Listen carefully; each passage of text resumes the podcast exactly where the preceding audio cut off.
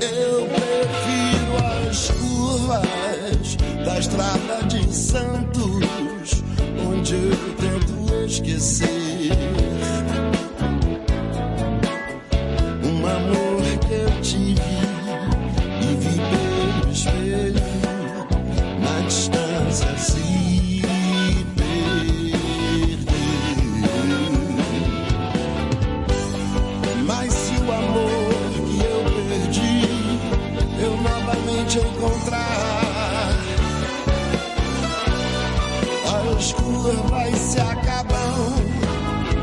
Na estrada de Santos eu não vou mais passar.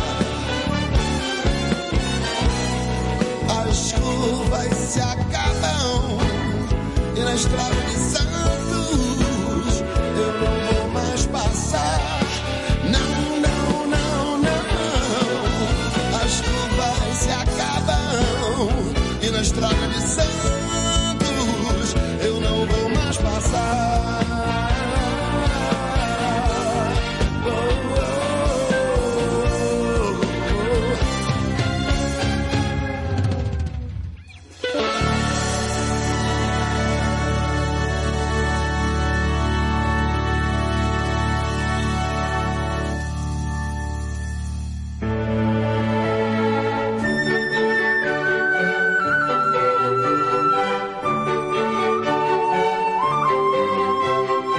y textura se unen en la auténtica 100% ultracrílica semigloss de Pinturas Popular.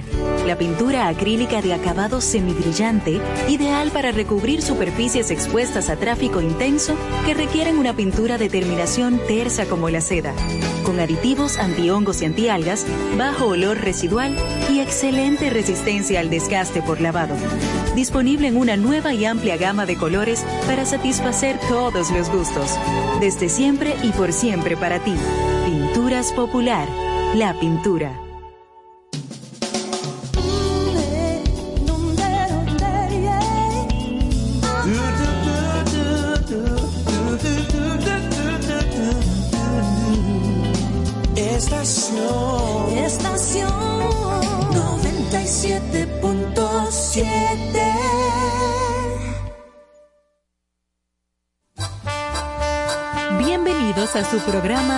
Con cierto sentido.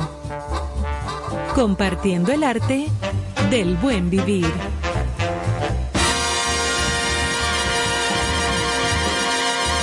Por estación 97.7.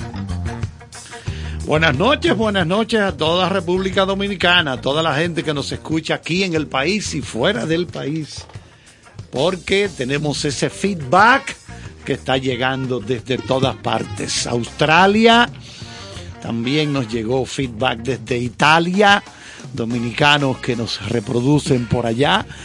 Bueno, aquí está Ivonne que está preparada para cantar esta noche porque es viernes. Sí, sí, sí, yo voy a cantar social. el 02 en segunda.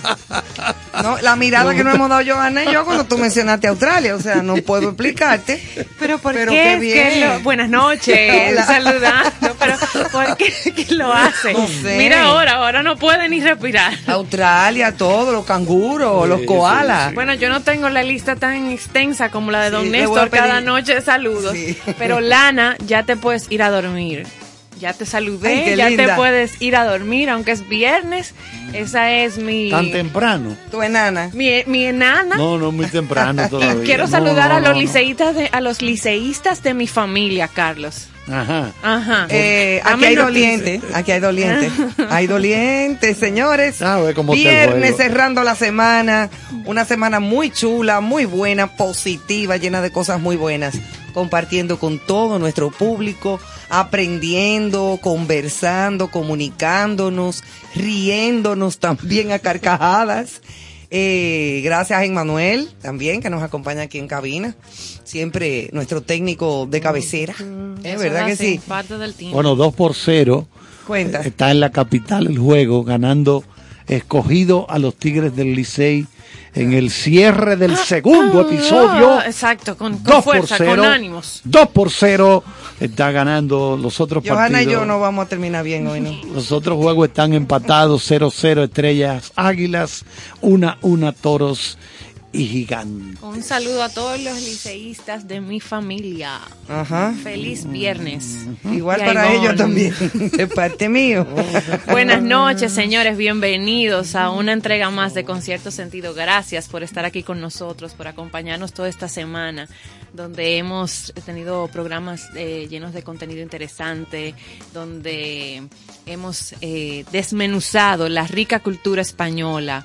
Eh, nos queda algo más por compartir. Se nos habrá quedado algo también para un próximo, cosa, para próximos eh, selección de país. Pero de verdad que ha sido sumamente interesante, un manjar eh, de información.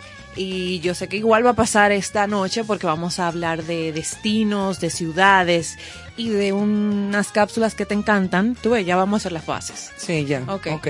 Que son las artes plásticas y tus Ah. pintores españoles. Qué chulo. O sea que eso sí me todo gusta. eso está esta noche aquí. Bueno, fíjense que aparte de la eh, eh, el fondo musical de Carlos cantando, muy malo, por cierto.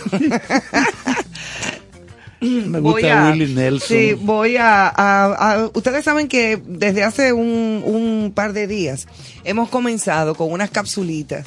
Esas capsulitas eh, que tienen que ver con, con, con, con los valores. Se llaman cápsulas vivi- viviendo en valores. Esta- estas cositas que a veces hay personas que no las toman muy en cuenta, pero que son tan importantes para la vida diaria y para el compartir eh, con los seres humanos, no importa de quiénes se trate. Dentro de las capsulitas de Viviendo en Valores en el día de hoy, tenemos la cortesía. Oye bien, hay gente que no conoce eso, pero debería de ponerse. escasa. Sí, hay gente que no conoce eso. La cortesía es un comportamiento humano ajustado a la solidaridad, el respeto y las buenas costumbres. Es la me- en la mejor expresión es el uso práctico de las normas de etiqueta de una sociedad. Es una cuestión de que de cuando la gente oye la palabra etiqueta cree como que hay que afectarse y, y que ponerse un flu y una corbata. circunspectos y, y todo aquello. Ah, y- no, no, no, no. ¿Tú sabes lo que es cortesía? Decir buenos días, decir gracias, ¿eh? decir buenas noches, hasta luego, duerme bien, o, o- o- o con permiso, o perdón, excúsame. O sea, esas son normas también de cortesía y de decencia que mucha gente no conoce. Se hace necesario que en las escuelas del país se haga el hinca- hi- hincapié en el proceder con estilo, en el modo de hablar y comportarse.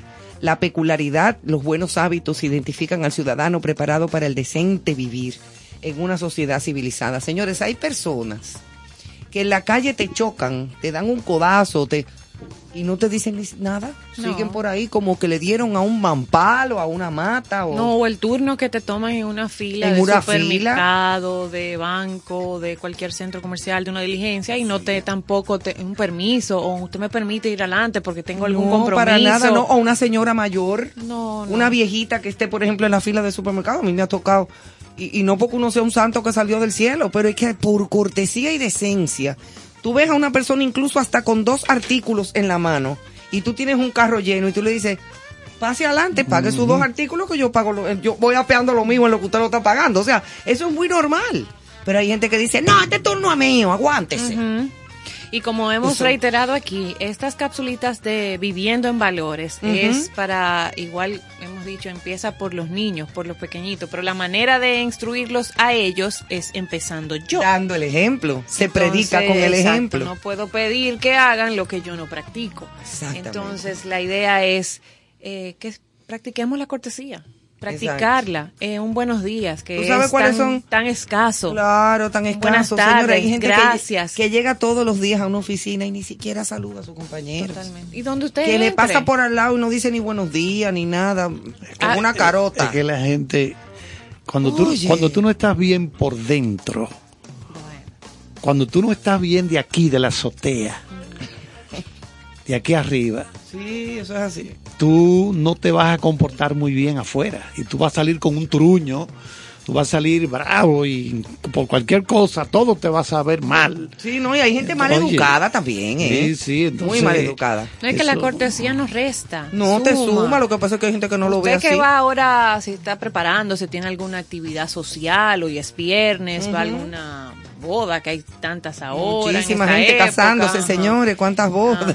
Eh, si va para un concierto hoy, a ese ballet parking, al que lo atiende en el restaurante, a- un buenas noches, un gracias. Exacto. Yo Eh, recuerdo, yo recuerdo un libro que leí de una, una autora estadounidense, y es como predicadora, pero una de estas predicadoras modernas, de estas predicadoras que llegan, creo que está en el estado de Georgia, no, no sé si cerca de la ciudad de Atlanta, pero en el estado de Georgia, de estas predicadoras o predicadores que son tan buenos, o sea, motivan tanto al que asiste los domingos principalmente a sus servicios, que hacen cola.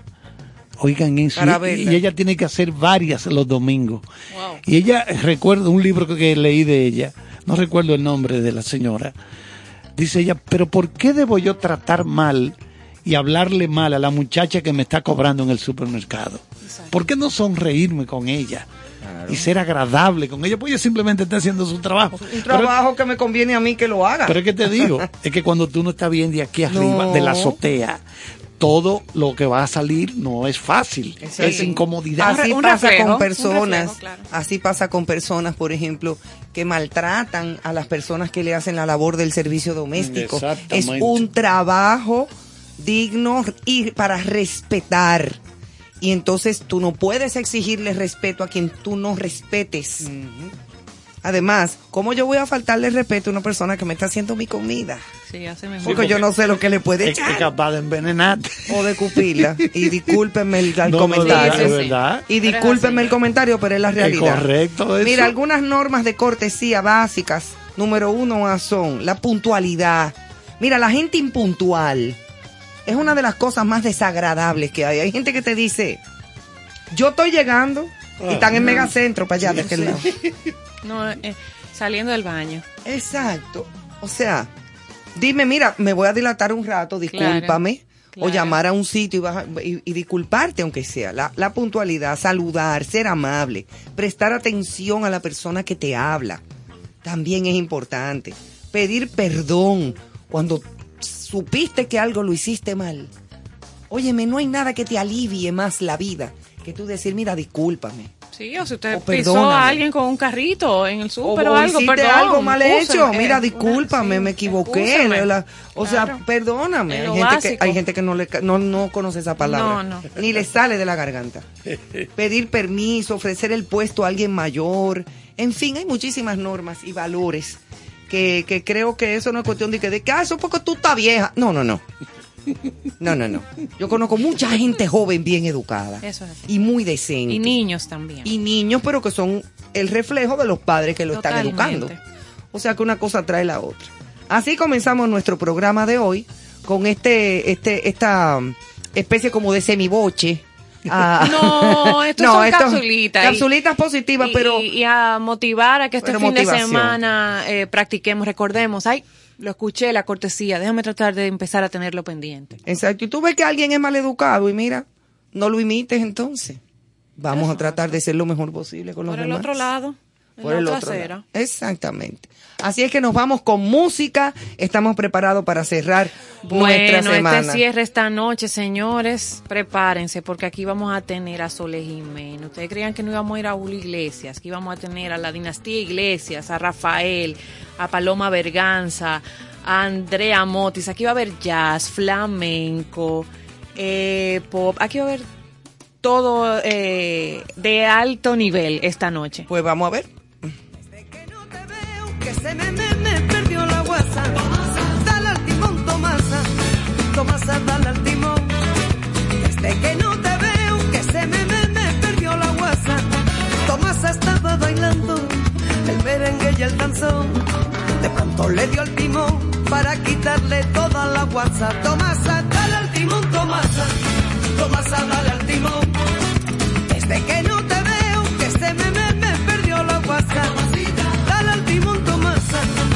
vas a al timón. Desde que no te veo, que se me, me, me perdió la guasa.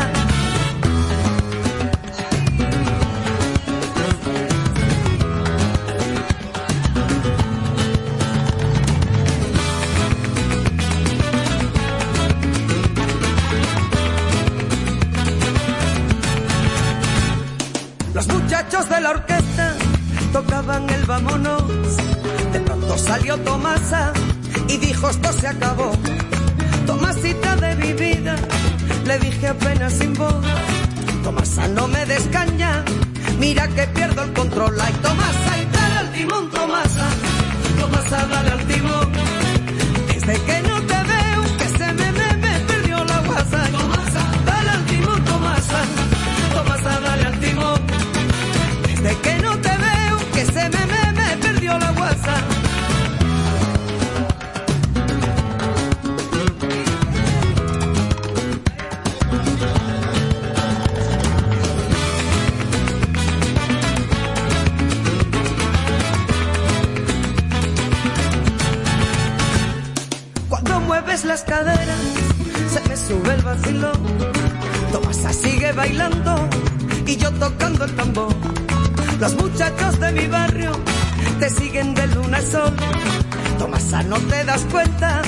que eres más fuerte que el ronda y Tomasa, dale al timón Tomasa.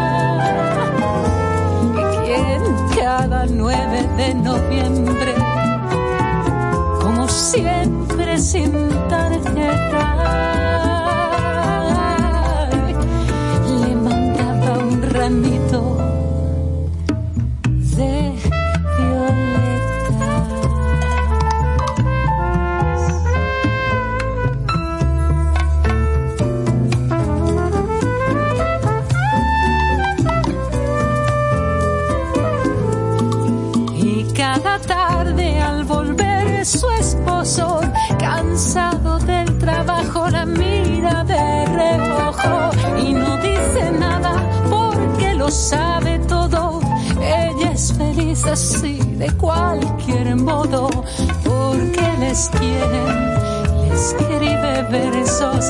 Él es su amante, su amor es secreto y ella que no sabe nada mira a su marido y luego calla. Que le escribía versos,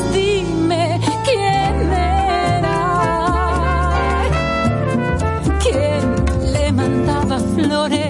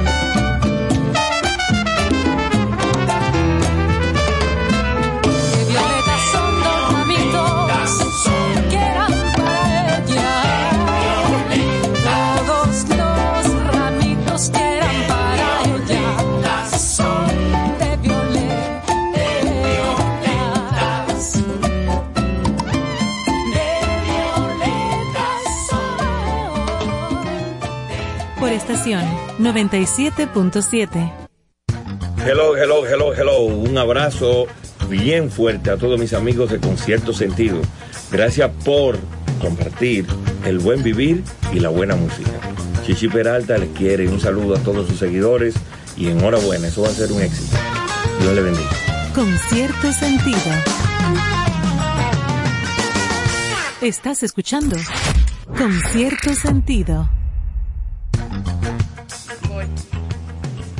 Bueno, señores, continuamos. Espero que hayan disfrutado estas dos piezas buenísimas eh, con las que arrancamos nuestro Soles Jiménez. Soles Jiménez, que buenísima también esta música española en todas las áreas. Hoy vamos a escuchar desde lo flamenco más flamencoso hasta, hasta discos así suaves, melosos, baladas y todo ese tipo de cosas, porque en España la música es sumamente Y variada. artistas españoles cantando en otro idioma. Y en otro idioma también, pero españoles al Con- fin, o sea. du- duetos con grandes alguien figuras. por casualidad tiene un, un buñuelo. Todavía. Carlos, tú todavía- todavía no te comiste los buñuelos de ayer, Desde del No, yo, me, Buñuel. yo me abroché tres, Desde Tres ano- buñuelos. pero quiero otro. Otro más.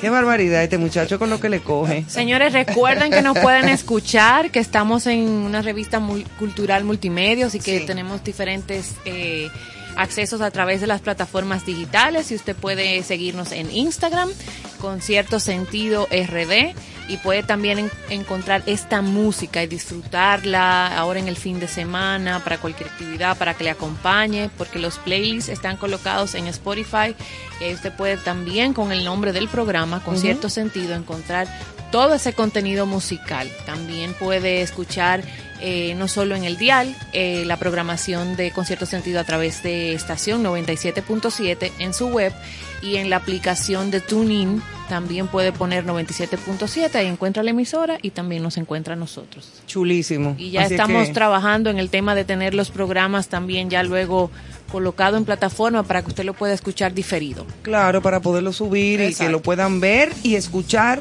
como debe de ser. Em, bueno, dentro de las investigaciones que siempre hacemos en, en cuanto a los países y, y todo este recorrido que disfrut- eh, disfrutamos junto a ustedes, eh, decidimos buscar dentro de las eh, ciudades más bonitas de España. Hay muchas ciudades preciosas. Bueno, Yo he tenido la dicha de conocer mucho de España porque viví muchos años allá. Y, y dentro de esas 30 ciudades vamos a hablar de algunas, porque no podemos pasarnos tampoco hablando de todas, aunque las podemos mencionar. Y hay una de ellas, la primera, es Alcalá de Henares, en Madrid. O sea, el Alcalá de Henares queda ahí mismo en Madrid. Pero es una belleza eh, que queda a pocos kilómetros eh, precisamente de la capital española. Y es una preciosa ciudad declarada Patrimonio de la Humanidad imagínate si es bonito. ya lo sabes, en la que la cultura es su protagonista. Su universidad es una de, la- de las más antiguas de España y fue durante siglos una de las más importantes del país. Además es conocida como la cuna de Miguel de Cervantes. Alcalá de Henares es también uno de los mejores lugares que ver cerca de Madrid. O sea que tú no tienes que irte muy lejos y tienes la oportunidad de visitar esta ciudad. Al igual que Ávila. Ávila es una ciudad amurallada, medieval, eh, eh, bellísima. Al igual que Segovia, que tiene su, su famoso acueducto, el acueducto, uno de los primeros acueductos, el famoso acueducto de Segovia. Pero en este caso, su muralla de Ávila, las murallas, es el principal ícono y seña de identidad eh, de esta ciudad. Se trata de una gran construcción medieval de 2.516 metros de longitud y con 87 torreones. Los torreones son como esas torres, Ajá, sí. eh, eh, como tipo castillo de la que uno ve como en las películas. Ujú. Pero eso existe. Icónicas de esa fortaleza. Son una belleza. Mira, mira la- la- las fortalezas Sí. De aquí tenemos unas fotografías, después las pondremos cuando, cuando vayamos subiendo todo lo del programa. Este es uno de los recintos amurallados mejor conservados del mundo.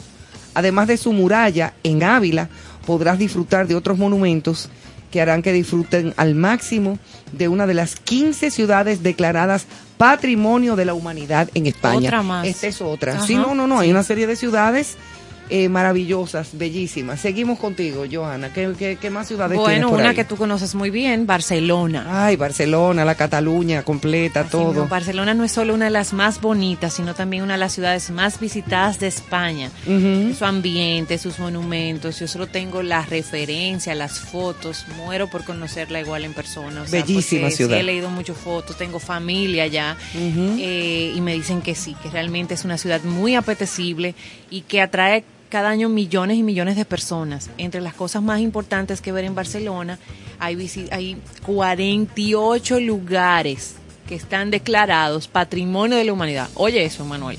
48 lugares En en, esa sola ciudad que son patrimonios Barcelona. de la humanidad. O sea, España es un patrimonio del mundo Una completo. cosa preciosa. La lista no termina.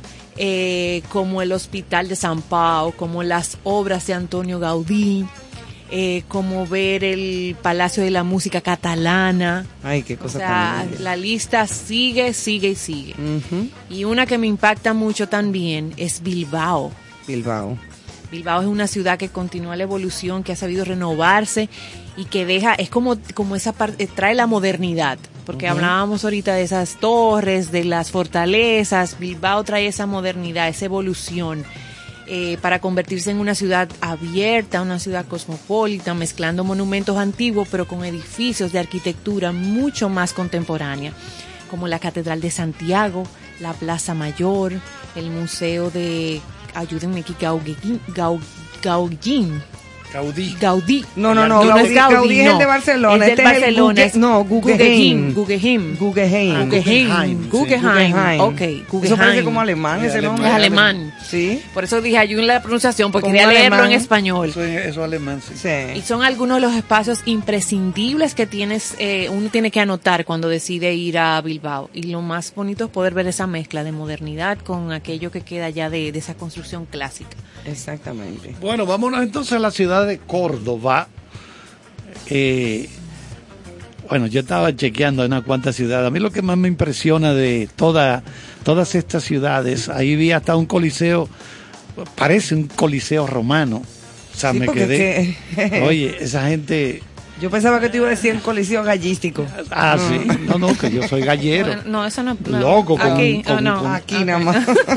Somos locos con, con, con, con el gallerismo. No, y ¿Qué allá en España los toros, espérate, con, con lo que yo no estoy Sí. de acuerdo, que no comparto, No, yo tampoco. lo de las corridas de toros. que Pero me es parece- parte. no Pero me- es parte de una cultura, una en cultura, España, es la- aquí. la- las famosas corridas de toros. A mí no me gustan los toros. Yo, A yo- mí tampoco. Yo cuando hay crueldad con los animales, A mí, yo también, yo estoy Ahí- completamente ahí- en contra de, pero es parte de su tradición. Y allá incluso en España hay muchos movimientos ya que se En han dado contra. en En contra, contra, completamente de que eso se Sí, porque siga el mundo fue haciendo. despertando en función de, de eso, eso sí es una gran verdad. Claro, Eh, ahí- por ahí vi que metieron preso hace ya tiempo a un exjugador de la NFL, la Liga de Fútbol Americano. Tenía en su mansión, porque era una mansión preciosa, piscina, canchetenis y de todo, pero entonces él celebraba ahí peleas de perros. Ay, eso es terrible. Ah, peleas de perros. Son y sangrientas apostando, y y horribles. apostando la gente. Es una cosa. yo Bueno, no sé. ¿recuerdas la película que mencionamos ayer de, de Iñarru- eh, Iñárritu? Iñárritu. Eh. Amores Perros. Amores Perros, sí. Eh, parte de, de la historia son las peleas de perros. Sí. Exactamente. Eso, eso es terrible. Y en México se hace Eso te mucho. iba a decir que en México se practica mucho. Uf, eso es horrible. Bueno, la ciudad. Seguimos de- con España. La ciudad de Burgos tiene entre sus calles una de las catedrales más bonitas de España. Un espectacular templo considerado una de las obras maestras del periodo gótico en España. Además de su catedral, otras construcciones importantes, monasterio de las Huelgas, la Cartuja de Miraflores, o La su- Cartuja, la Cartuja. o su castillo, algunos de los monumentos más importantes que ver en Burgos. Está Cáceres, que guarda en su casco histórico uno de los conjuntos monumentales más importantes de España. Este conjunto y su historia con influencia y huellas de las cinco civilizaciones que han vivido en ello hicieron que la UNESCO la declarara Patrimonio de la Humanidad en el año 1986. Uno de sus principales atractivos y centros neurálgicos de la ciudad es su preciosa Plaza Mayor, desde la que podrás comenzar la visita al resto de atractivos que vas a encontrar en, en Cáceres y donde encontré la especie de, de coliseo romano fue en Cartagena de Murcia. En Ahí Murcia. en la región de Murcia, orilla del Mediterráneo, está Cartagena, una es como bonita una especie ciudad. como de un altos de Chabón también, que tiene como así ruinas. Sí, sí, y hay una influencia también medio Es como romana, arabesca. Anfiteatro. Sí. Más de 3.000 años de historia. Wow. Oh, imagínense Wow. ustedes. Y nosotros lo que tenemos son cuántos, 500 años. Pero que cuando allá habían carabelas, aquí estábamos en Aquí, cuero. exacto. Sí, eso es verdad. 3.000 años de historia. Y estamos, yo me, entonces me imagino que China debe tener la cultura china. debe No, tener ya es otra todos cosa ya. las- no todos te metas para palabras mayores, mijo. Bueno, pues está bien, eh, está muy bien conservado allá en Cartagena de Murcia el Teatro Romano, que es una de las huellas romanas más importantes de España. Bueno, España la utiliza mucho como locación para hacer Ay, pero es cine. que, es que no, es que... Es que tiene tanta variedad de eso- eso lugares. te iba a decir. Eh, eh, mira, por ejemplo, Ibiza. Yo tuve la, la oportunidad Lo de- moderno, lo de ir a clásico, lo- eh, las costas, o sea, Ah, claro, todo. e- ese puerto de Ibiza, a donde tú ves aquellos yates fabulosos. Yo llegué a ver de lejos el yate de Dodi Alfayette, Ay, ay, ay. a donde le tomaban las fotos Sí, sí, aquellas sí, con Diana. con Lady Di. Eh, estaba el yate de Dodi Alfayette y un poco más allá estaba, rodeado de su seguridad real, el yate de la familia real de Mónaco. Qué belleza. O sea que ya tú sabes Sí. cómo es que es el puertico ese, tú. Oye, pero- Que eso no es de que quedó yola en la matica, ¿eh? Ay, O sea que... No, ni nuestras marinas. No, no, que son bonitas, pero no tan así, ¿no? Sí, sí. Y eso es espectacular. Es una isla muy pequeña en Baleares y encontramos también otra de las ciudades declaradas Patrimonio de la Humanidad en España, una preciosa ciudad cargada de historia y encanto. Y en su parte más alta, la antigua ciudad amurallada de Dalt Vila. Podrás disfrutar de rincones increíbles, callejuelas, esas callecitas de adoquines que suben y bajan y se entrelazan unas con otras. Tú ves a la gente montando bicicleta, al viejito con el burrito llevando el pan Bello. recién horneado. Eso no tiene comparación, eso es una belleza. Y también está, por ejemplo, una ciudad muy conocida eh, dentro de lo que es el, Palma de Mallorca. Que Palma de Mallorca, bueno, ahora mismo Claro, con ¿y esta no destrucción horrible de- del del volcán, volcán. Sí, del volcán. que tuvo eh, en, en erupción por tanto tiempo, la isla de Mallorca y orillas del mar Mediterráneo, eh, se encuentra la ciudad de Palma. Cuenta con el segundo casco histórico catalogado más grande de Europa y es solamente superado por el de Roma. Oye bien, en ella también podrás visitar uno de los pocos castillos de la planta circular del mundo, el castillo, el castillo de Belver. Y no deberías de irte de este lugar sin ver su catedral gótica. Ahí yo vi varias eh, plazas de toros en Mallorca, pero no sin funcionar, gracias a Dios, porque no hubiera ido. O sea, estaban cerradas en el momento en que fui, pero eran plazas de toros y no, no me gusta para nada. No, sí, no, no Eso compartimos no. la actividad, pero no la compartimos, no la, la respetamos, pero no la compartimos. No, pero las ciudades no terminan. o Uy, sea, hay que muchas, muchas. Segovia, por ejemplo. Sevilla, Tarragona, Exacto. Málaga, Toledo, Teruel. que es hermosa ciudad. La, la ciudad de, eh, eh, de Toledo. Está Zaragoza. Bueno, en fin. Toledo cuenta con uno de los conjuntos monumentales más importantes que existe en el país. O sea, esa, Bueno, esa- la serie esa Juego serie- de Tronos de HBO Exacto. aparecieron, se filmó gran parte de, de esa serie en España y eran esas ruinas, pero que están conservadas, porque ese es el problema. sí, Yo no sé cómo es, que, cómo es que aquí no podemos conservar eso igual. Cuando yo fui a México, yo veo el, el- la, la sede del gobierno, o sea, lo que es el Palacio Nacional aquí, está en una plaza grande, ¿verdad? Una plaza inmensa, una catedral hay, está una famosa bandera grandísima, enorme, una bandera En mexicana. la Plaza de San Ángel. Sí, una plaza Por enorme. casualidad. Ahí San yo- Ángel está en el medio me- del, del Sí, DF. eh, ahí Sí, en el mismo centro, la zona sí, en la- rosa. en la, en la zona, en, en- en el Zócalo. Sí, la zona Lo que llaman el rosa. Zócalo, que es la parte Ajá. vieja. Entonces, tú ves gente, están ahí haciéndote esos rituales de los mayas y de los aztecas. Y los bailes. Entonces, tú ves, por ejemplo, lo que es el equivalente aquí al Alcázar de Colón, el de allá tiene cuatro para arriba.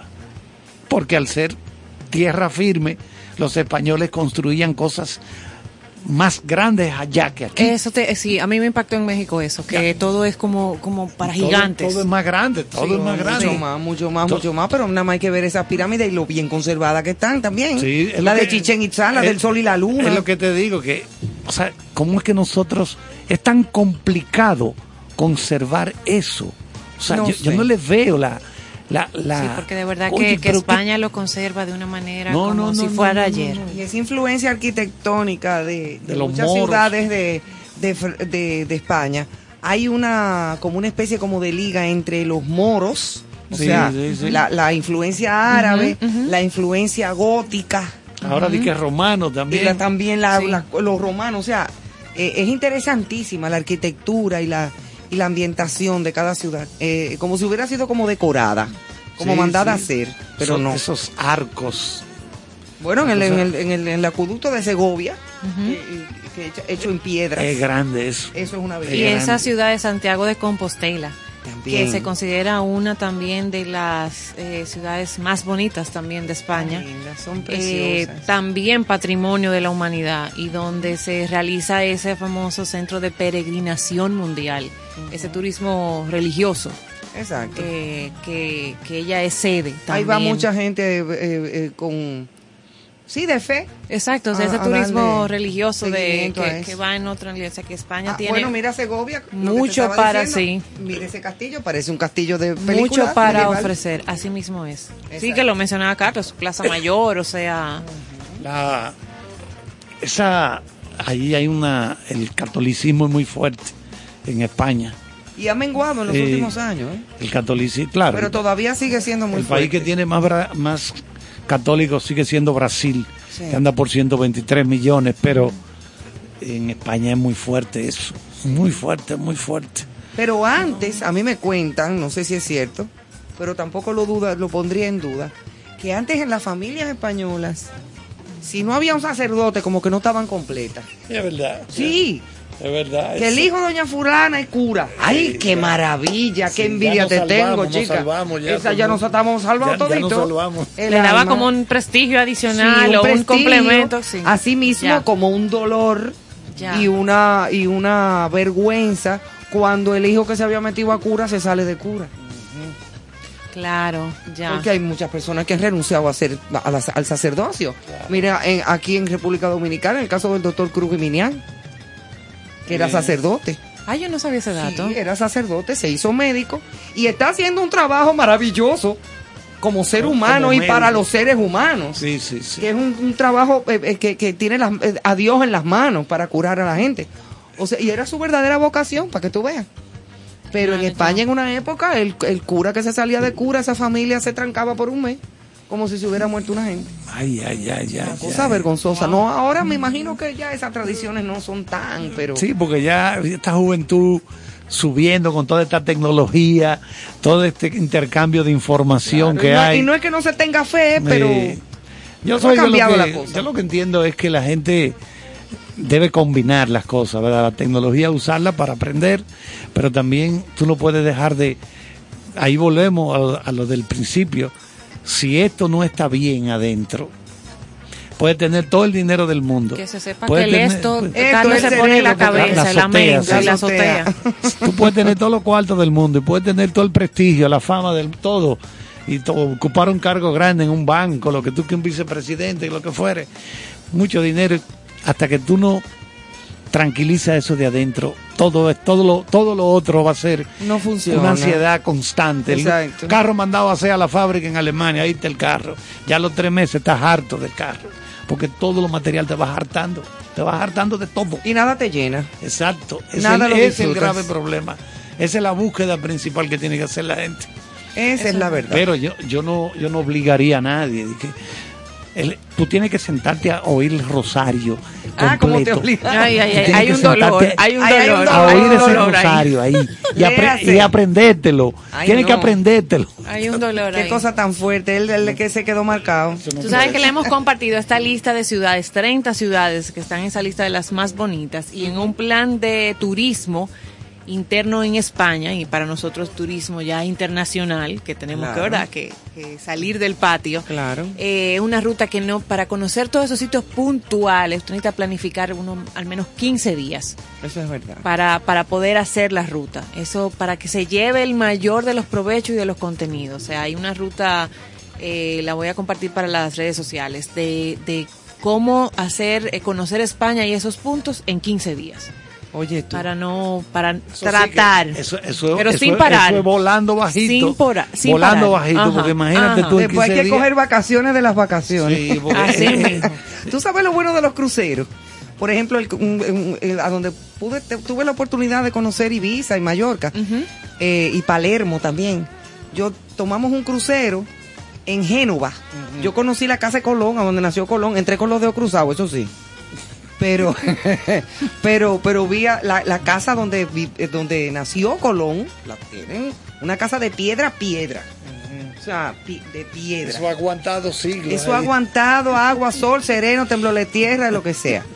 Entonces, lo bueno de tú andar en un barco es que tú sales del puerto y vas recorriendo diferentes lugares. El, el- el- el barco navega de noche. Y en la mañana atraca Estás en ya un en puerto otro diferente. lugar. Ay, Claro. Tú te bajas, disfrutas los tours que te lleven a la ciudad. Y a las 6 de la tarde tú Para tienes que estar montándote en el barco porque si no te dejan. Exacto. Y te dejan sin pasaporte, porque Gracias. el pasaporte lo tiene el barco. Claro. Para fines de seguridad. Pero eso es lo bueno porque tú andas con tu hotel a cuesta. Sí. Sí. Y descansas en la noche. Claro. Te das tu buen baño, tú no tienes que estar. Óyeme, y eso es divino.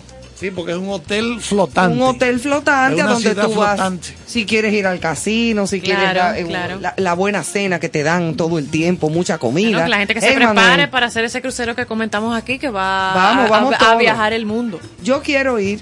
No sé ustedes. Carlos, Carlos nos va a invitar. Sí, a comer buñuelos. Soy loco Ay, como un mío. buñuelo. Vámonos con Qué rico. música. Más música española en esta noche de cierre de semana. Pero volvemos aquí. Sí, volvemos ahorita.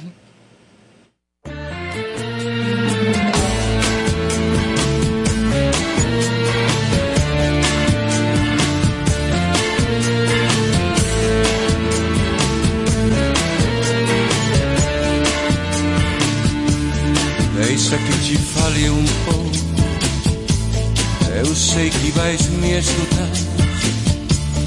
Eu nasci mais de mil vezes e não quero morrer mais. Escapei de tantas guerras e estou cansado de chorar. E agora que estou de volta, quero viver mais. Alguns nascem com tudo, para outros quase não há. O destino é o mesmo, nascemos, vivemos, princípio e final, companheiro. Companheiro, aqui viver a vida, E o tempo voa sem parar. desfruta tudo agora e desta pra outra nada levarás. Companheiro, Companheiro, aqui viver a vida, e o tempo voa sem parar.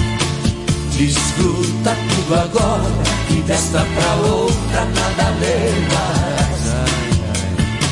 Tem amigos que ficam, alguns vêm, outros vão. Esta vida é um jogo, é uma roleta que não para mais, companheiro.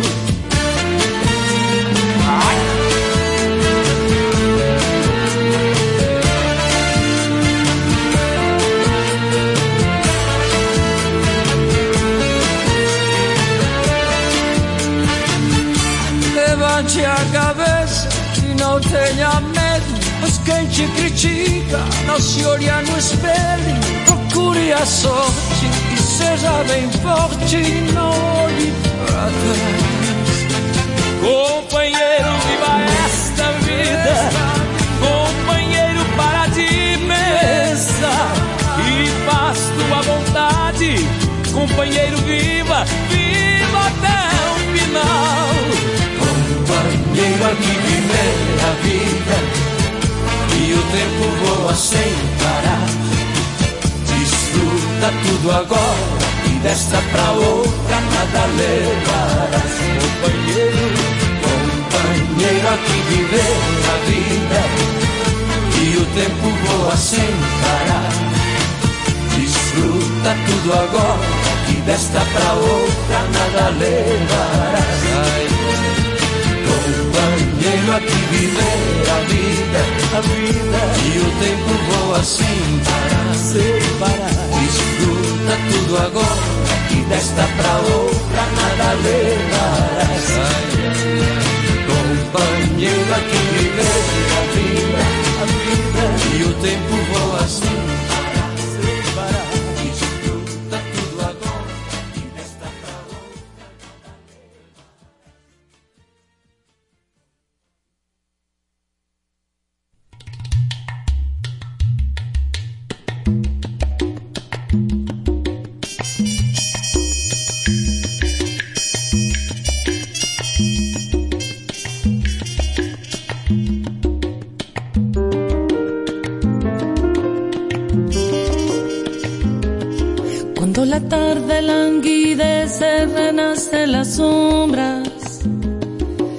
la quietud los cafetales vuelven a sentir esa triste canción de amor de la vieja molienda que en el letargo de la noche parece decir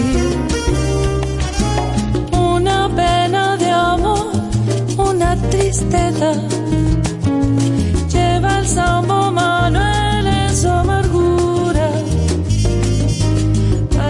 Incansable las noches moliendo café.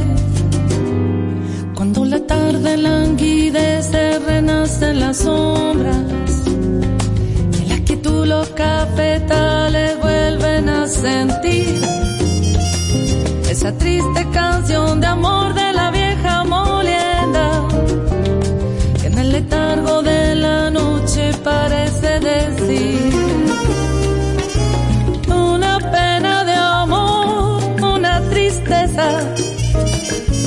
Lleva el sambo Manuel en su amargura. Pasa incansable las noches moliendo café.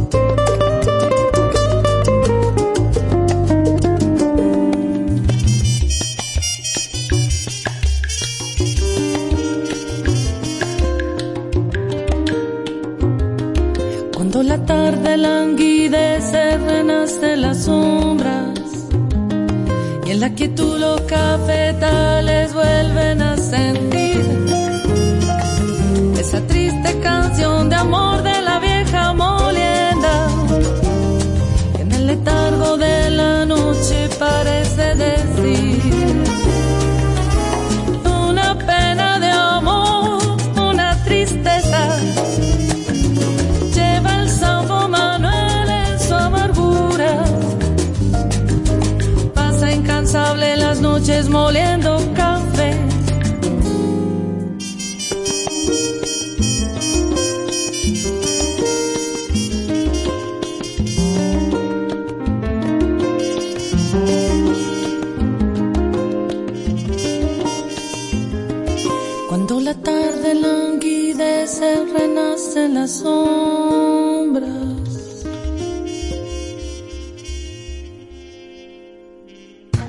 Yotin Curí, con cierto sentido.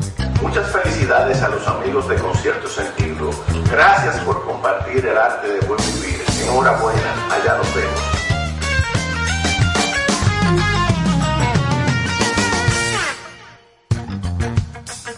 Hola, aquí Michelle Camilo, felicitando a mis amigos de Concierto Sentido, donde celebraremos la cultura, el arte y la buena música.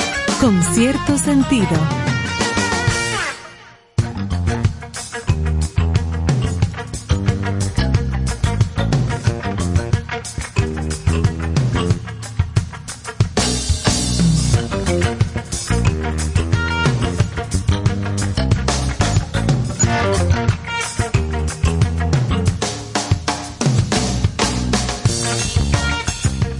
Seguimos con nuestro recorrido y ahora nos vamos con un poquito de historia de cómo llega el jazz a España.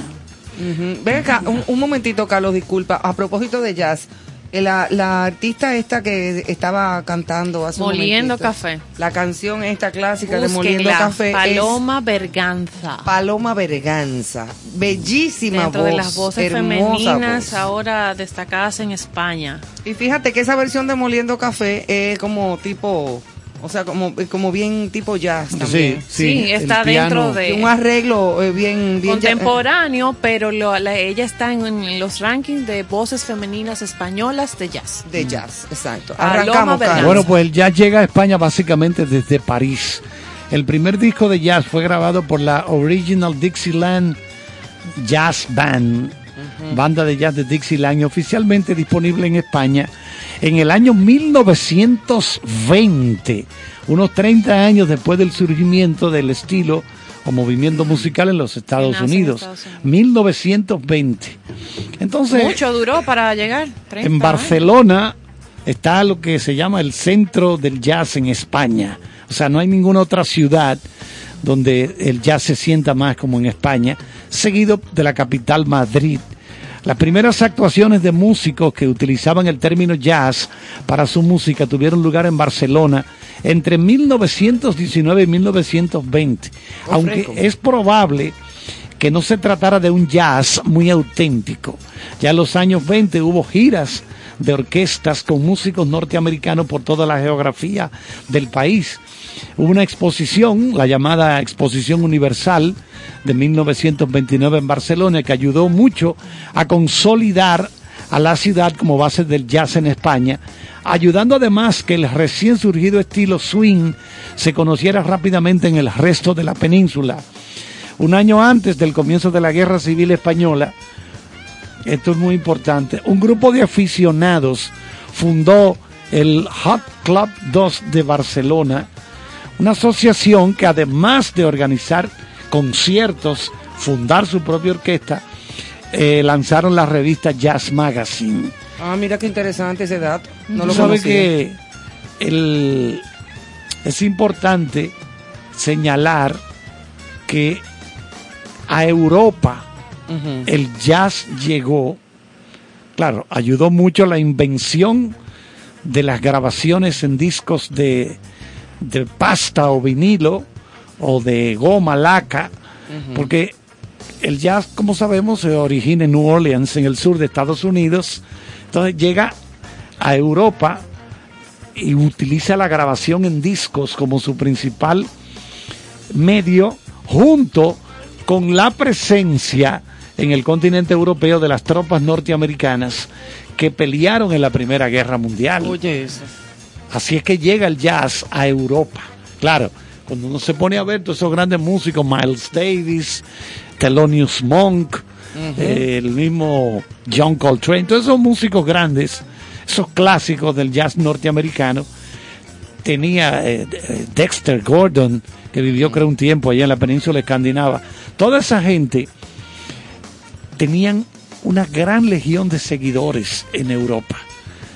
Claro. Porque recuerden que el jazz es básicamente música clásica, pero rítmica, a la que se le ha agregado el tumbao, ¿verdad? No, Afrocubano. Y tiene, y tiene la libertad de que cada músico eh, Improvisa. eh, eh, improvise Sí. dentro de lo que es el, el- el contexto de la pieza. O sea, pero que cada quien tiene como su, su descarga. Claro, claro. su- la Bueno, descarga. Miles Davis tiene en el- uno de los conciertos históricos, o sea, entre la historia del jazz en España, que lo realizó en el 67. Eh, Miles Davis. Ajá. el viejo Miles. Sí, porque él grabó un álbum que se llama, Amigo creo, de Carlos. Sketches Sí, mío. from Ah. Spain, Ok. creo que se llama el Y de Don álbum. Néstor Segurito.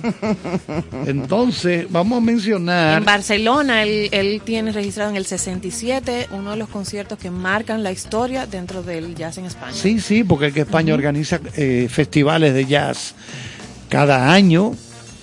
Eh, aquí tuvimos un tiempo los festivales de jazz Henneken, Sí. pero parece que la marca realmente no tenía tanta presencia aquí en el país y por eso se descontinuó. Porque creo que se sigue celebrando en Puerto Rico y en, en Aruba, en esas islas, Curazao, Aruba, por ahí, esos festivales de jazz Henneken. Pero mencionar en los años ya 40, y en España, un jovencísimo, estaba jovencito, Tete Montoliu en el piano, eh, de la gente importante del jazz español, el- y importante que tenían eh, otros músicos, Pérez Ferré, Carlos Calderón, Vladi Blas, Pedro Iturralde, Agapito Torrán, tocaba sax, Enrique Yacer y Ramón Farrán en la batería, pero Tete Montoliu en el piano encabezaba a principios de los 60 el grupo fijo del llamado Jamboree, integrado por músicos europeos y americanos. Qué, qué greña esta. No, y además co- codirigió la revista Aria Jazz. En 1966 el Jamboree celebró su sexto aniversario trayendo a Ella Fitzgerald Nada y a más Duke y nada menos. Ellington a la ciudad. Oye, tú qué pareja más chévere. Eh, y también inició el primer festival de jazz de Barcelona con la presencia de Max Roach, Sonny Rollins, eh, Dave Brubeck, Stan Getz y Lee Konitz. Se puede hablar de la época dorada para el jazz español a finales de los 50 y la década, en la década de los 60. Que es O sea, cuando se consolida. Exacto. Y de los 60 para acá, pues ni hablar. Pero qué interesante el poder conocer eh, todo este proceso del jazz en España para aquellos seguidores de la buena música, como los seguidores de nuestro programa, y ya los 80, ya en los años 80, están marcados por una modernización cultural general en el país provocado por los cambios políticos, eh, por el gobierno que crea la Oficina de Contratación Artística, organismo que impulsó la aparición de nuevos festivales a lo largo y ancho del territorio español, etcétera, etcétera. Y pues eh, con respecto a los músicos españoles activos en esta década, se puede decir que en términos generales se orientaban básicamente a la tradición del bebop, no interesados en asumir riesgos musicales tipo free jazz. En el tránsito entre los 80 y los 90 surgen un montón de músicos nuevos que finalmente relevan a las primeras generaciones. Y ni hablar de lo que hay ahora y de lo que se escucha ahora en esos festivales de Bueno, jazz. que es justamente lo que vamos a disfrutar ahora. Que Precisamente. vamos a escuchar nada más. Yo quedé realmente... Eh, Estupefactada. Estupefactada. eh, ok, no, eh, eh, ya Carlos me ayudó. Sí, yo hice impactada, pero estupefactada. Exacto. Ya, me salió más o menos. Con Andrea Motis. Ok. Realmente jazzista, trompetista, saxofonista y cantante. O sea, puede eh, utilizar sus instrumentos en una pieza y cantar en ella. Wow. Y ustedes van a escuchar qué, qué nivel también de, de música eh, ella está realizando. Vamos a ver.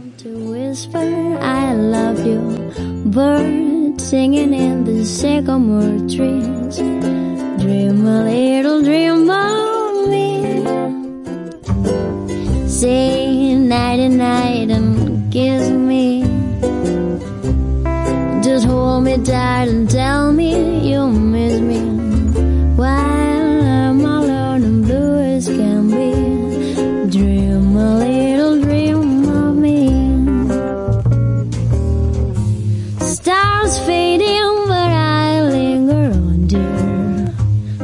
Craving your kiss. I'm longing to linger till dawn, dear. Just saying this. Sweet dreams till sunbeams find you.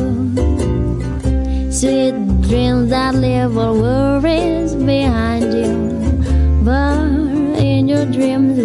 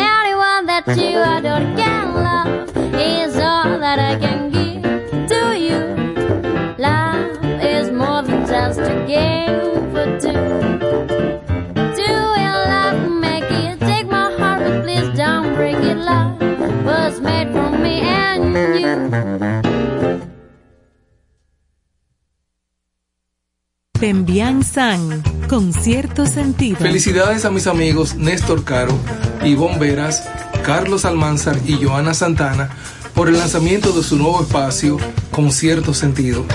Gracias por compartir el arte del buen vivir. Allá nos vemos. Amigos, soy Elianta Quintero, periodista, y paso por aquí para enviarle la mejor vibra, desearle todo el éxito del mundo a mis amigos que están iniciando el proyecto Concierto Sentido, que se transmitirá de lunes a viernes, de 8 a 10 de la noche, a través de la estación 97.7 FM. Un concepto que buscará resaltar los valores, la cultura y el arte. A ustedes lo mejor del mundo. Con cierto sentido. Ahora, en contexto. Con cierto sentido.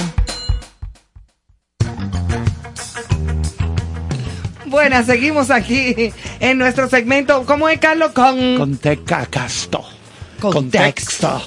Bueno, vamos a decirle cómo están los juegos de pelota. Espérate, espérate. Antes de eso, las efemérides de hoy. Ay, sí, ah, sí, ¿verdad que claro, sí? sí? que estamos, sí. Las efemérides. 19 de noviembre. Efemérides. Ujú. Y un día como hoy, que estamos en, eh, trabajando con la cultura española y a España como nuestro país invitado, cerrando con él esta semana, un día como hoy, 19 de noviembre del año 1819, se inaugura el museo, ma- uno de los museos más emblemáticos de la comunidad y del país, que al inicio se llamaba Real Museo de Pintura y Escultura y que luego pasó a llamarse el Museo del Prado. Ah, el famoso Museo del Prado, Ahora obviamente. sí. Donde están la maja vestida y la maja desnuda. Exacto, y la- las las obras de. Velázquez.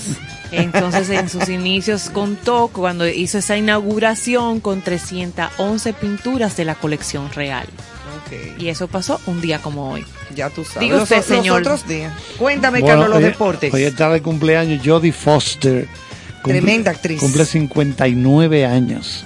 Por una muchachita. También está de cumpleaños el actor Adam Driver, que está cumpliendo 38. A él lo han visto ustedes en Star Wars. Sí. Ahora está en la película nueva de Ridley Scott, se llama El último duelo, junto a Matt Damon. Sí, Jodie es Jodie Foster ha hecho grandes y directora, porque ella está dirigiendo películas también. Exactamente. Y hace tiempo que no la veo actuando, ¿eh? Sí, ya. Hace tiempo que no la veo actuando Sí, y es, es muy buena actriz. Es verdad, tienen tiempito. sí. Ella me encantó cuando hizo ese dúo inolvidable para mí junto a Sir Anthony Hopkins Ah. Ay, en Silence, Silence of the of the Lambs. Silencio de los Inocentes. Oye, eso no tuvo mamacita. No, no, no, ahí la votaron. Sí, esa los gente. dos. Y además los dos son... Él es para mí uno de mis actores favoritos. Sí, sí. Bueno, lo, vámonos con- rápidamente. Decirle que tenemos este domingo el premio de Qatar, parte de la temporada de Fórmula 1. Eso sí le gusta a Johanna. Sí, la Fórmula Le Pista, encanta. pista nueva. Sí, Ay, van a Pista correr de nueva. noche. Van a correr de noche allá Sí, en esta, Qatar. esta nuevecita nadie la había conocido. no Entonces vamos no- a no ver conocía. cómo ¿Tú estabas allá? vamos, Cla- a, vamos- ahora sí, esos son amiguitos míos. vamos a ver cómo le va a, a Lewis Hamilton, que Bueno. todavía sigue disputándole el campeonato a Max, al holandés Max Yo no Verstappen. pude ver prácticas hoy. Entonces, porque- después que termine este, quedan dos carreras más. Ya. Arabia Saudita Ajá. y Abu Dhabi. El famoso Abu Ahí no hay dinero, ¿verdad? No, no, no, no. No, ahí no, hay dinero. No, la carrera sí, todas Bueno, con- pero mira, yo- hoy por cierto que lujo alrededor. hoy por cierto que leímos unas declaraciones de Lewis Hamilton donde habla de que en esas regiones donde se van a correr estas últimas tres carreras, Qatar, Arabia Saudita, Abu Dhabi, Y Abu Dhabi. debe los gobiernos deben trabajar para mejorar el respeto a los derechos humanos. Específicamente se refirió Hamilton, la mujer es una basura allí.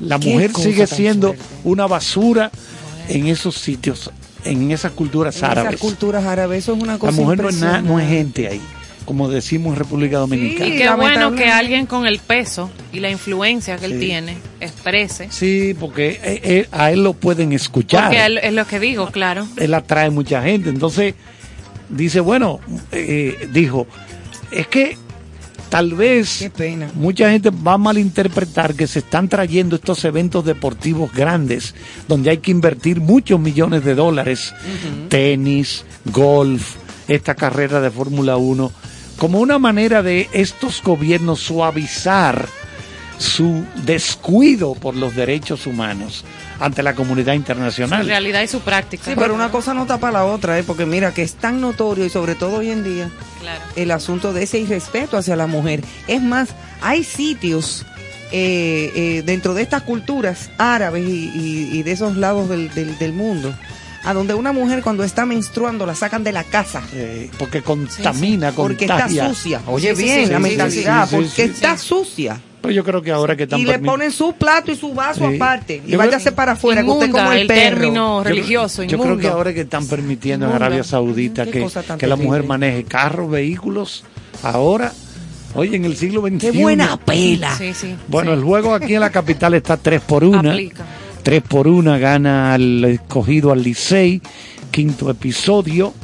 Águilas Ibaeñas están empatadas a una carrera contra las Estrellas Orientales y en el estadio Julián Javier de San Francisco de Macorís, los gigantes siguen ganando 5 por 1 a los toros. Están en el séptimo episodio. O sea que el Licey sigue en cero. Estamos ganando, 3-1. Ivonne. 3 Ah, por lo menos tenemos la de la vergüenza. Eh, Tres a uno. Emanuel y Joana ganando aquí. En Qué cosa cabina. tan grande. Qué bueno, cosa tan ¿qué más? Díganme. Yo estoy sola. Bueno, ¿Con qué eh, seguimos? seguimos con una noticia muy buena de un dominicano, dominicano eh, detrás de los musicales más espectaculares de Broadway. ¿eh? Este, este muchacho llamado Hochi Asiático. Oye bien, qué nombre tan como espectacular. Oigan esto, desde Lupita Nyong'o. ¿Se acuerdan de Lupita Nyong'o, la, Sí, la- la africana. africana modelo, Que- Que, bellísima? vivió un tiempo en México. Exactamente. Hasta Kate Hudson. Y desde crear parte del vestuario de Sex and the City, uno de los musicales más emblemáticos de, de Broadway, o sea, Sex and the City Cats, que fue el musical. El musical. Hochi Asiático es un verdadero orgullo dominicano que brinda con, que brilla con, con luz propia. desde su artístico apartamento ubicado tan solo a dos cuadras de Central Park, oye, ¿dónde que él vive? Sí, Mm, qué Eso barato es, por sí, ahí. sí, eso es por ahí, eso Muy son barato, cheles. sí. Mm, dos pesos. Eh, desde este artístico y lujosísimo apartamento ubicado en cerca de Central Park, el pintor y diseñador dominicano conversó eh, con las personas que le hicieron esta entrevista sobre lo difícil y fascinante que ha sido llegar hasta la producción de uno de los espacios artísticos más famosos y emblemáticos, no solo de Nueva York, sino también de los Estados Unidos. En sus más de 30 años de carrera, Hochi tiene en su arsenal mm, de 1500 proyectos más o menos y se inició en el mundo de la pintura teatral en el año 1991. Yo no sabía Sí. de, de Hochi Asiático. fíjate No, no, no. Ha sido una noticia muy comentada en el día de hoy. Ha colaborado también con productores del teatro dominicano como a Mauri Sánchez, el director musical, Wadis Jaques, mi amigo querido y del alma, un abrazo para Wadis, eh, actor y productor de teatro, director de teatro, y pues actualmente con un diseñador para un musical de inmigración, de esos que hacen muchas eh, preproducciones antes de poder llegar a Broadway. Ay, la Está- verdad que estamos eh, regados por el mundo. Óyeme, sí, Y brillando. muchos Qué bueno. dominicanos poniendo en alto nuestro nombre y, y representándonos, aunque se oiga como un cliché, pero están representando No, su no, país pero- con, con, con honor y con orgullo dentro del área que sea. Están haciendo muy buen trabajo. Felicidades haciendo- a Oche Asiático y qué orgullo sentimos por esto. Estamos haciendo un ruidito desde los premios ahora en los Latin Grammy También. también. Esta noticia que sale de, de Hochi, eh, también que la vamos a traer esa noticia, leí eh, una joven eh, que- compositora dominicana que le escribe a- la canción que, se, que Cristina Aguilera interpretó anoche en los premios, es letra de una dominicana. Oye, eso. Entonces, eh, estamos por todos lados y estamos brillando. y, ta- y haciéndolo bien, haciéndolo bien. Eso es bueno. Sí, señor. Profesor. ¿Con qué seguimos, profesor? Bueno, eh, Tú tienes algo el, el especial gran, que el gran guitarrista Eric Clapton acaba de lanzar un álbum nuevo. Vamos a escuchar algo, Emmanuel, de este álbum nuevo. Manuel está seteado siempre Es ahí. una ¿eh? grabación en vivo que él hizo en su casa. Voy a explicar por qué. Vamos a escuchar primero un poquito de Carlos Clapton. estaba ahí con él. Es claro que sí, mi gran amigo Eric Clapton. Eh, el él, fue hombre- que- él es el que te dice Charles. Charles, exactamente.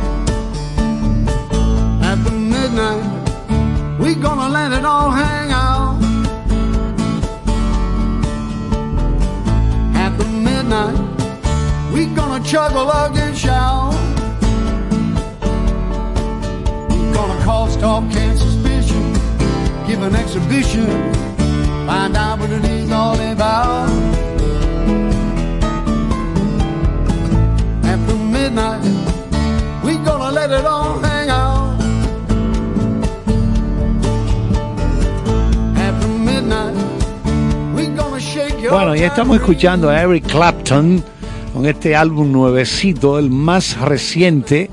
Tiene días apenas que se ha hecho público. El álbum es resultado de que él tuvo que cancelar presentaciones en mayo de este año en el Royal Albert Hall, allá en Londres, que se iba a presentar debido al COVID. Se canceló. Se le iba a tocar en mayo de este año, pero se tuvo que cancelar por la pandemia. Entonces, también él ha tenido algunos problemitas, se ha convertido en una figura problemática. Porque Controversial. Habló, hab- sí, controversial, porque declaró algo en contra de los inmigrantes. Imagínate, en medio de todo este lío. Pero él parece que atribuyó eso, no sé. Él dice como que no sabía lo que estaba diciendo en ese momento. Vamos, ahora recuerdo, él está sufriendo de una enfermedad que es, creo que se llama neuropatía periférica, que es que los nervios que salen del cerebro hacia acá, hacia la, hacia la zona de la columna vertebral, están dañados o afectados. Incluso se ha hablado de que le está afectando la- las manos para él tocar. Entonces, él también, aparte de estas declaraciones en contra de los inmigrantes, él, Eric Clapton, mantiene su posición en contra de la vacunación. O sea, él tiene esa posición y no quiere usar mascarilla. Ah, bueno, o sea, ninguno ni o- Ok. Entonces, Que no se me llama The- el álbum se llama The Lady in the Balcony, La Dama en el Balcón, porque a la única persona que le permitieron estar en las sesiones de grabación fue a su esposa, que estaba observando desde el balcón lo que estaban grabando él con su música. Ah, exacto. Es por eso que se llama así The Lady in the Balcony, es una especie de un unplug, un acústico. Eh, entonces, recuerden que a él le fue muy bien con aquel álbum acústico que grabó en 1992 en MTV, que es donde está la canción de Tears in Heaven, que le sacó al niño de él que se, que se mató. Ay, sí, aquella Que se cayó fue de- terrible. piso 14, De un piso 14. se cayó el niño. Qué descuido de la madre. Oh, Wow. Dios, qué cosa tan terrible. Entonces, eh, repetimos, el álbum se llama, el álbum más nuevo de Eric Clapton, hecho con guitarras acústicas y eso, eh, Lady in the Balcony, Lockdown Sessions. El lockdown porque es encerrado La por la pandemia, la la, cuarentena. cuarentena. No, y más en la condición de él que dice ni me pongo mascarilla ni me vacuno. Así, así Pues es que entonces está. más, más trancado tiene que estar. Exactamente. Entonces Claro. ahí con él han estado el bajista Nathan East, han estado otros músicos que casi siempre lo acompañan y, y- o hacen gira con él. Entonces vamos a ver qué pasa, pero vamos también, porque eh, repito, él tiene una enfermedad que le está afectando es- estos nervios que salen desde el cerebro hasta la médula, hasta la, a la columna vertebral. que es Ah, un- pero quizá por eso es que él dice que no quiere ponerse vacuna una, ni nada. una neuropatía Habría que periférica. ver si. Neuropatía periférica. Imagínate, a mí me dicen que yo tengo eso y ahí mismo caigo. Nada más de decirme. Comorbilidad, es que le dicen los otros sí, que Sí, tienen pero que ya son complicaciones Claro. compli- eh, un poco difíciles, tú ves. Pero bueno, vamos a ver. Joana, ¿tienes Eh, algo más? compartir hoy es viernes, esperemos que estén con nosotros eh, aquí actualizándose un poquito con estas noticias y disfrutando de este contenido, pero no podemos dejar de compartirle un poco los eventos, por si usted no ha hecho planes para este fin de semana, usted sepa que tiene la oportunidad de disfrutar de Sweet Cascanueces y Dan- Dance Christmas, que está pre- es ballet preparado por Isadora Bruno en la sala Manuel Rueda, va a estar 20 y 21 de noviembre, o sea, este fin de semana, eh, cinco y media de la tarde. Así que los amantes del buen ballet y que quieren apoyar. Y que lleven a los niños, una hora Exacto, para a decir a que es para llevar a los niños. Qué chulo. Perfectamente. Eh, también está en, en actividad ahora mismo en curso el Festival Gastronómico. Hemos compartido aquí sobre él, así que usted puede investigar en la plataforma de este festival. SDQ 2021, donde hay más de 80 restaurantes participando. Así que si usted quiere este fin de semana aprovechar, también tiene esa opción. Al Hadaki para los amantes de ese rock. Ay, al Hadaki. Ah, ¿tú te tan, tan clásico de una, de 80, una 90. época tan marcada, pues Sí. van a estar en Casa de Teatro mañana 20 de noviembre. Así que puede hacer también esa, poner en su agenda, investigar para si quiere participar y disfrutar y evocar esa época, pues allí van a estar. Y en los que están en la zona este, recuerden que en la Galería de Altos de Chabón acaba de iniciar una exposición de artistas, de pintores que comentamos aquí, artistas en casa. Así que interesante. ah, Retro Jazz, que no se nos puede Ay, quedar. Pembián Retro Jazz va a estar equipo. para los que están en la zona norte, en Jarabacoa Fest, este 20 de noviembre también, Ay, presentándose mañana, allí. mira, con ese frito en Exacto, con esa chocolatito y estas brisitas, cambio de clima. un Carlos, tinto. Carlos va para allá. Ay, eso es muy chulo, ¿no? Carlos ya está. Ah, ok. Se está, se está preparando. Y recordar que nuestro querido Cuquín Victoria va a celebrar sus 50 años en el arte Y usted no puede perderse eso el 4 de diciembre en el Teatro La Fiesta. Así que hay cartelera, pero para Pero rato. para mucho. Y eso, que ahora es que falta mambo, como decían por ahí. Eso es como la antesala navideña. Exacto, porque Eso ahora cuando así. entra el mes de diciembre, entonces los eventos, las presentaciones, los conciertos, los bailes y hasta las cosas privadas, pues se, se multiplican. Por eso es que hay la palabra mágica, precaución Sí, y claro. Prudencia con todo lo que se Seleccionar sus haga. actividades, organizarse y Y hacerlo con prudencia todo, sobre todo en la calle. Y, Eso proto- es y importante. protocolo. Exacto. Vámonos con más música, señores. Am, ¿Qué tenemos ahora, Joana? Bueno, vamos a seguir disfrutando de jazz. Eh, es una mezcla de jazz y blues. Es Natalia Dicenta. También destacada entre las eh, voces femeninas españolas en estos géneros. Bien, vamos a escucharla.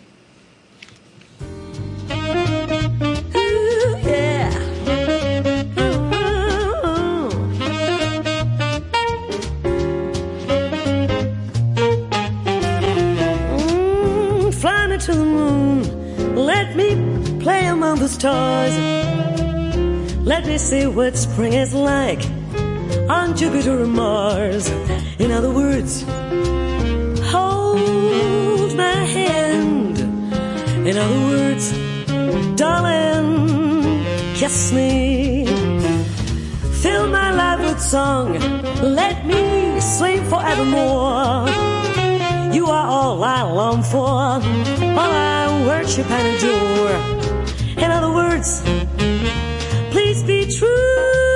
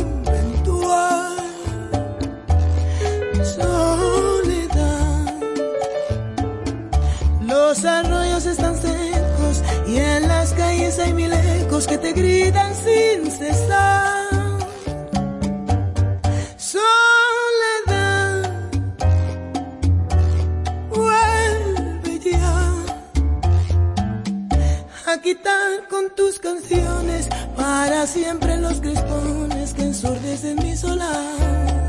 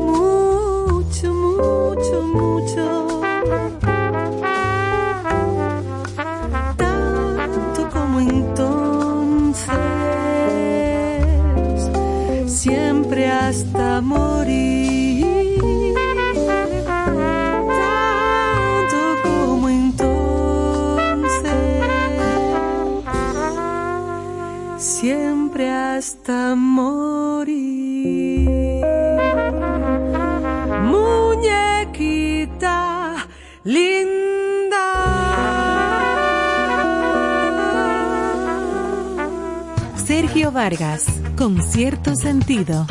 Este primero de noviembre, de lunes a viernes, comienza una nueva propuesta de radio. Se llama Con cierto sentido.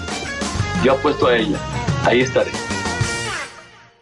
Yadna Tavares, con cierto sentido. Aprovecho esta oportunidad para mandar un grande abrazo, felicitación y los mejores augurios a mi queridísimo amigo Néstor Caro, quien se embarca en un nuevo proyecto de radio que me encanta, con cierto sentido, por la 97.7, de lunes a viernes, acompañado de un tremendo equipo de grandes ligas, gente muy, muy querida.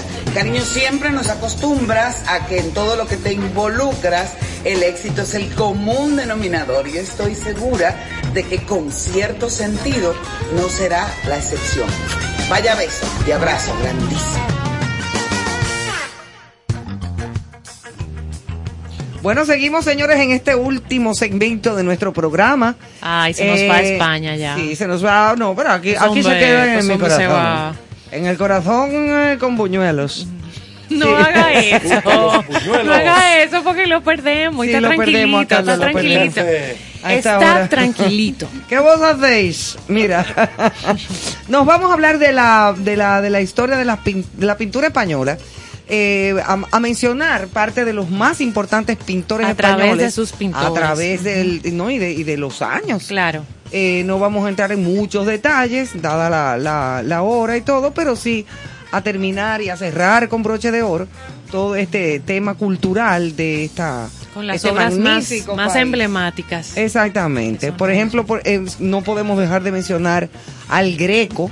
Iniciando, el Greco. claro. De 1541 a 1614. Si Carlos dice que era su amigo, Ah, no, no, claro. claro. vamos a tener problemas porque de 1541. Imagínate, la gente, la gente en esa época, nada más tenía 26 años cuando murió. Sí. Morían más jóvenes Sí, claro, claro. porque no había penicilina, no, No había vacunas, no nada. había... Si se morían No, de se morían de cualquier cosa, hasta una sí. infección en una muela, Ay, te ahí. cogía para el cerebro y ahí mismo te mataba. Te, o sea, fu- te fundía, se sí. fundía. La gente se moría de arramillete.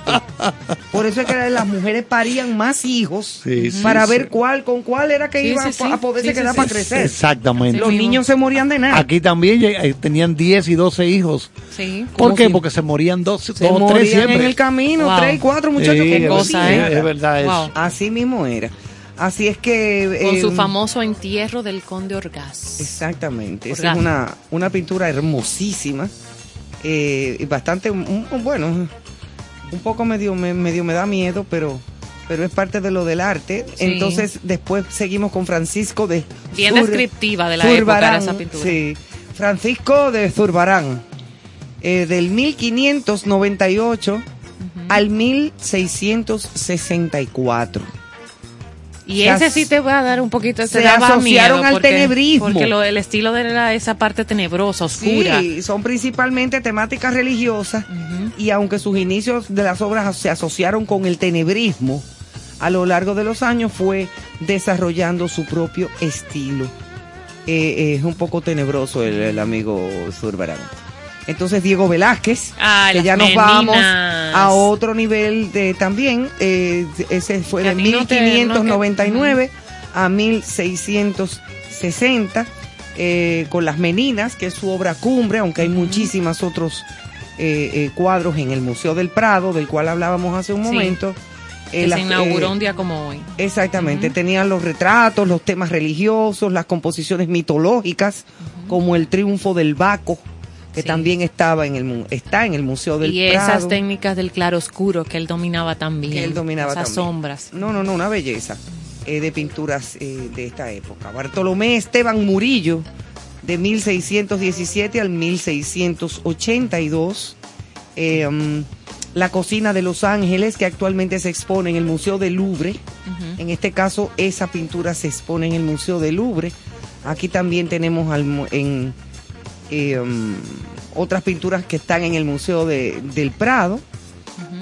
Murió y nació en Sevilla, era sevillano. Bartolomé Esteban Lo que tú Murillo. decías, el menor de 14 hermanos.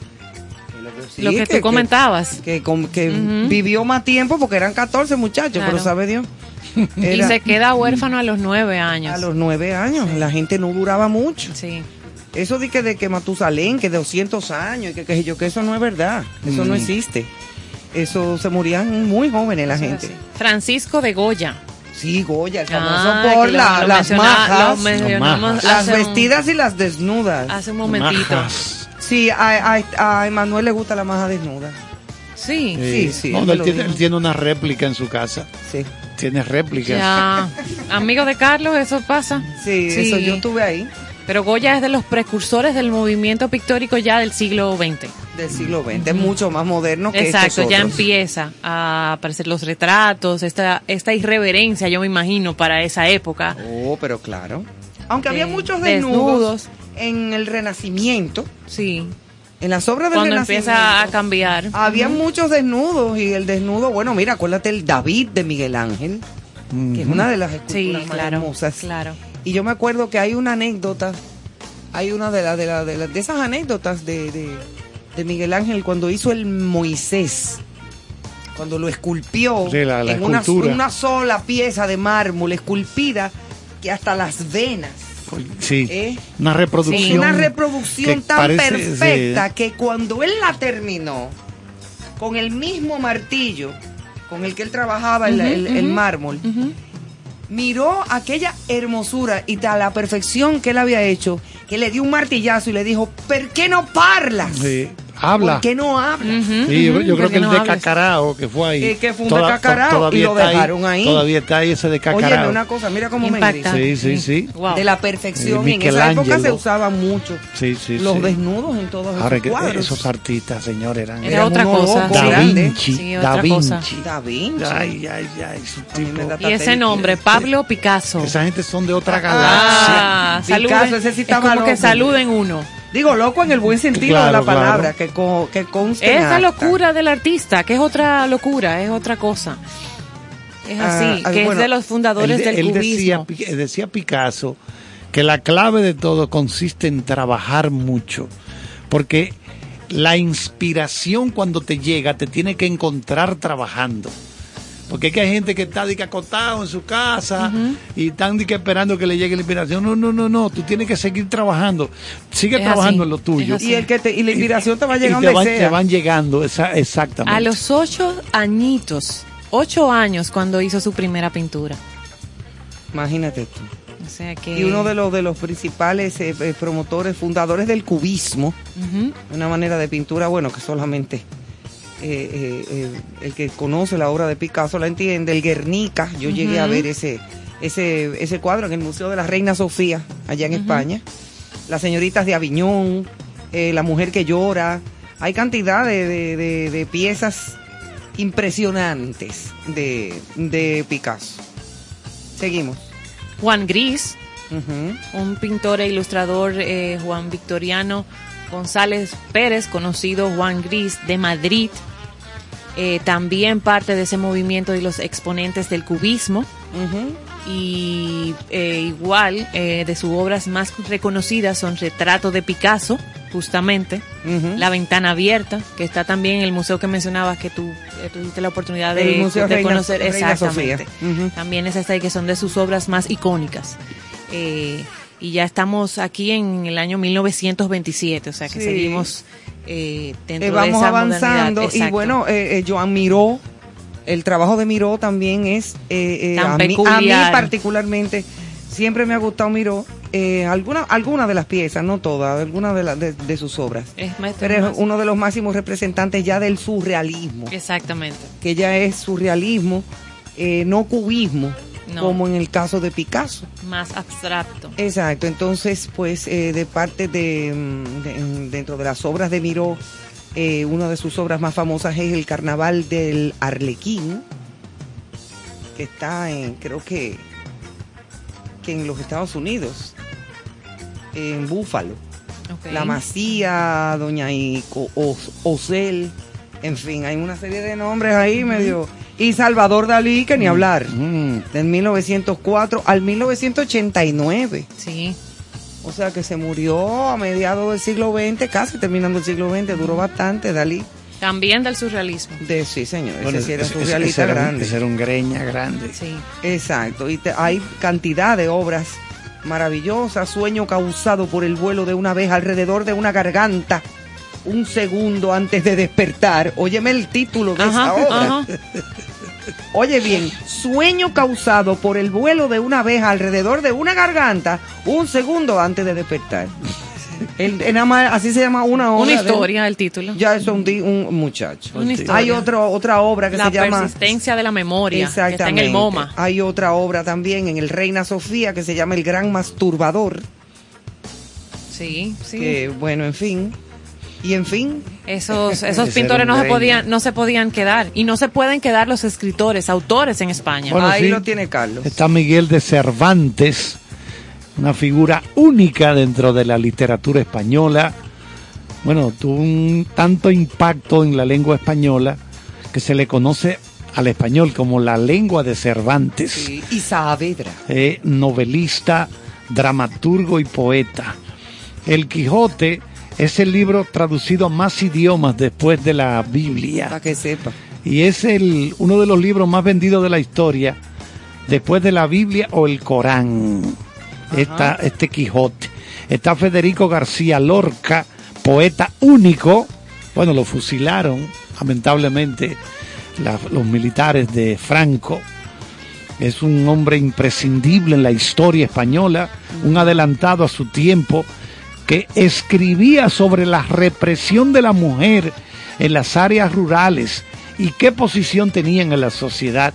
Oye, ya en esa época estaba Federico García Lorca defendiendo a la mujer. El derecho de las mujeres le hubiera dado una cosa ahora. Sí, Si entre- va por ahí por Abu Dhabi. Sí, donde Ay. está Hamilton, que justo lo mencionamos. Entre lo sus sabe. obras más famosas están Bodas de Sangre, La Casa de Bernarda Alba, Alba. o Yerma. Es el poeta García Lorca, el poeta que más influencia y popularidad ha tenido en la literatura española del siglo XX. Está Gustavo Adolfo Becker, También. que fue uno de los máximos exponentes del romanticismo. Volverán las oscuras golondrinas Sí. de tu balcón sus nidos a colgar. Ese se fue Y joven. tan las- conocido, sí. Becker bellísimo. murió de tuberculosis con 34 años. Lo que, ¿qué lo te que- digo? lo que hablábamos. Es lo, lo que estábamos hablando, que se morían No, muy no, jóvenes. Tanto él como Lorca, ninguno pudo pudieron disfrutar de su éxito. No, o sea, hombre, ¿qué? el éxito de ellos vino después de muertos. Qué cosa Está Francisco de Quevedo, eh, que escribió textos filosóficos, morales y políticos, uno de los más destacados de la literatura, amigo de Cervantes y enemigo de Luis de Góngora. Porque siempre, en, en este ambiente, siempre hay su... Pero ¿y qué fue? su- ¿Discutieron? ¿Tú que estabas ahí? Bueno, no, yo, yo me metí en el medio siempre. Antonio Machado, Es el problema. Antonio Machado, que es un poeta único, cuya aportación a la, a la lírica nacional española es incalculable. También fue narrador y dramaturgo. Entonces, Miguel de Unamuno, ay, Sí, que lo hemos, Unamuno, lo ese hemos sí- ese sí es aquí. controversial. eh, novelas, hizo ensayos, poemas, obras de teatro.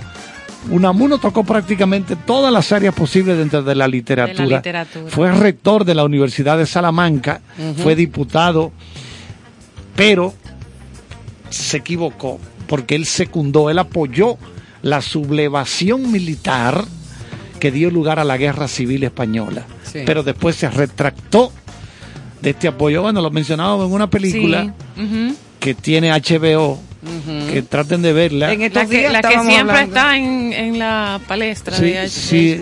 Y, y el actor que encarna a Miguel de Unamuno se ve muy bien. O sea, el que lo ve cree que toda su barba, todos sus lentes. Bien su- caracterizado. muy bien caracterizado. A mí me gustó mucho. Está López de Vega. ¿Esquina ot- qué? Otro, no, no, esta es Ah. esquina eh, con la. choca con la 27. Entonces, López de Vega fue uno de los escritores que más polémica generaba. No tanto por los escritos, como por su agitada y mediática vida social. Otro A él le gustaba la socialité. Exacta. Estaba como en el medio, que un ratito, con una cosa. Un Más bohemio. Era así. Está también Benito Pérez Galdós, Sí. está Juan Ramón Jiménez y finalmente Miguel Delibes, que es una figura importante, nacida luego de la Guerra Civil Española. Óyeme, qué interesante recorrido hemos hecho en esta semana. Eh, Bueno. Un recorrido pasando por Nuestro- todas las áreas. Nuestro mejor esfuerzo, eso sí Eh, yo le garantizo. señor, dentro de, de- de todo lo que hemos podido conseguir, que es mucho más, pero haciendo una especie como de síntesis dentro de toda la historia cultural, artística y en la todas las- estas gastronomía, áreas. la música, las artes plásticas, el cine, eh, La literatura. la literatura, Música ni hablar, muchísima. los destinos. Exacto, las ciudades, las La- historias de las ciudades. Las his- y arrancamos por la historia y toda esa información Actores, general. actrices, o sea, dime. Sí, la hemos pasado sí. muy bien, hemos Fue aprendido un muchísimo. paseo de España totalmente interesante. Nada más nos falta irnos para allá Sí, y ya. salir de aquí para algún restaurante español a comer. Con los buñuelos. Con los buñuelos Ajá, también. de Carlos. Eso es así. Bueno, señores, pues esperemos que pasen un muy buen fin de semana. Ay, sí. Cuídense mucho y esperamos el lunes estar con ustedes de nuevo. Eso es así. Y que ustedes estén con nosotros. Claro, sobre todo. Porque y esperemos que nada. Néstor Sin eso ya nada. estará Y que- con nosotros, sí. si Dios quiere. Y que la mesa esté completa. Claro que sí. Carlos, Bueno, ¿va a comer buñuelo? Me gustaría abrocharme algo. Sí, porque ahora voy y me plancho a terminar de ver los juegos de pelota. Claro. Y ahí me abrocho algo porque No dé es resultado duro para que en Ivonne se blanco. vaya tranquila no, de no, aquí. no, uno no se puede ir en blanco por la noche porque eso da pesadilla. Eso es así. Señores, buenas noches. Gracias por acompañarnos. Nos vemos el lunes. Feliz fin de semana. Hasta entonces.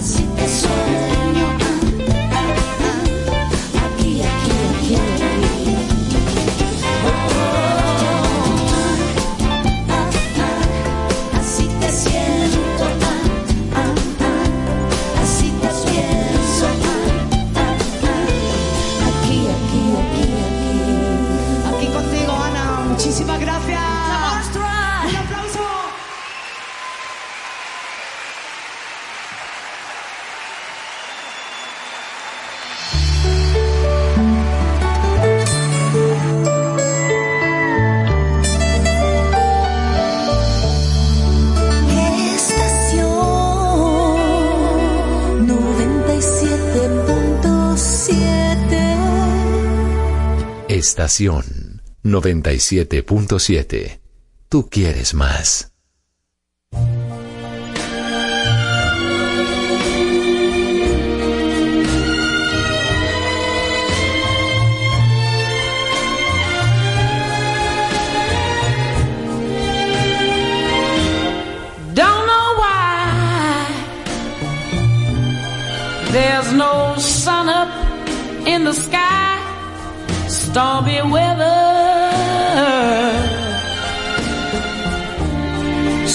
my man and I ain't together. Keeps raining all of the time. Oh, yeah, life is bare. Gloom and misery everywhere. stormy weather, stormy weather. And I just can't get my poor self together. Oh, I'm weary all of the time. The time. So weary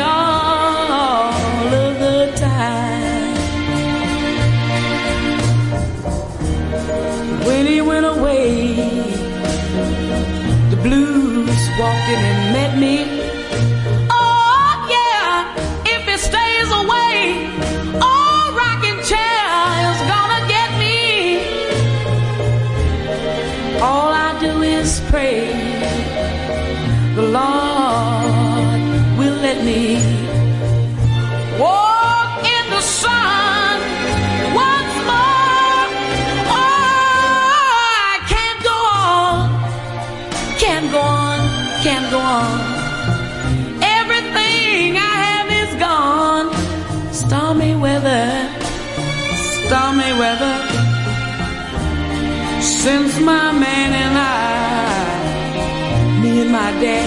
Ain't together.